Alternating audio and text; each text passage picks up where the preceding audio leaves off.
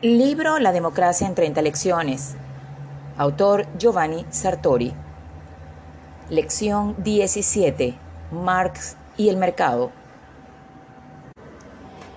La democracia es un sistema político.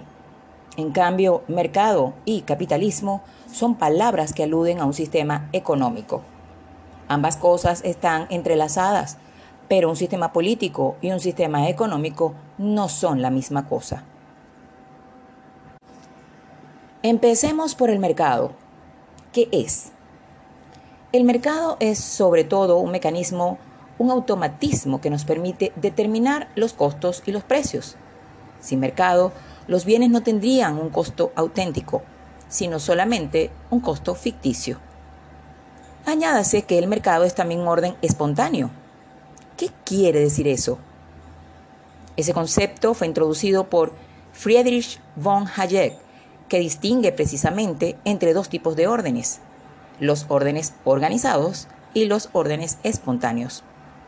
El mercado pertenece al segundo tipo, en el sentido de que funciona por sí mismo y que no está gobernado por nadie, lo que implica que no tiene costos de gestión, que es flexible y sensible a los cambios, que es el complemento de la libertad de elección y que simplifica enormemente la información. En suma, el mercado es un mecanismo en verdad extraordinario. Entonces, ¿por qué el mercado ha suscitado tanta hostilidad? ¿Por qué es tan odiado? Admitámoslo sin tapujos. El mercado es cruel.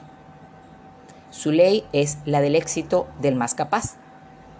Es cierto que tiene como objetivo encontrar un lugar adecuado para cada cual pero también tiene la finalidad de obligar a los individuos al máximo esfuerzo, y los que irremediablemente son menos idóneos quedan marginados y son expulsados de la sociedad de mercado. ¿A quién, a qué cabe atribuirle tanta crueldad?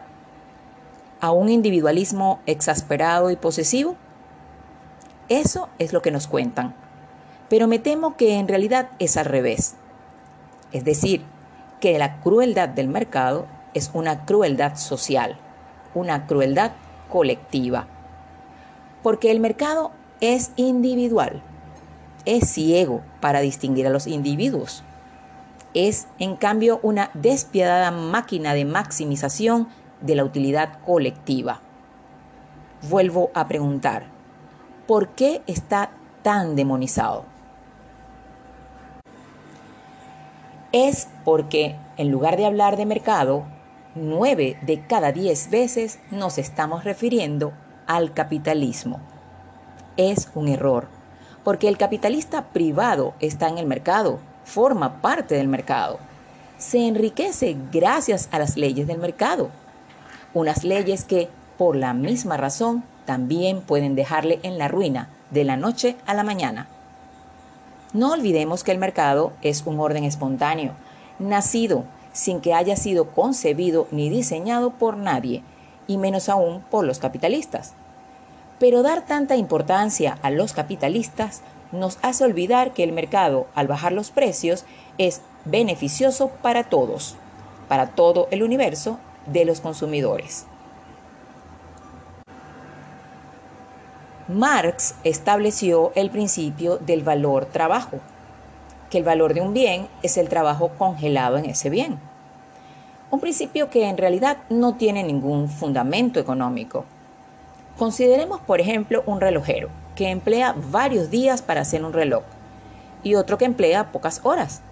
El mercado hará que todos se arruinen, salvo el relojero que emplee menos tiempo. Marx por el contrario, haría una media. Todo el mundo tiene que pagar ese reloj al precio que pongamos una jornada de trabajo. ¿Qué se deduce de ello? Que Marx es un individualista que protege el costo del trabajo de cada individuo, mientras que el mercado debería considerarse socialista, puesto que no protege al individuo, sino que por el contrario lo sacrifica al interés colectivo.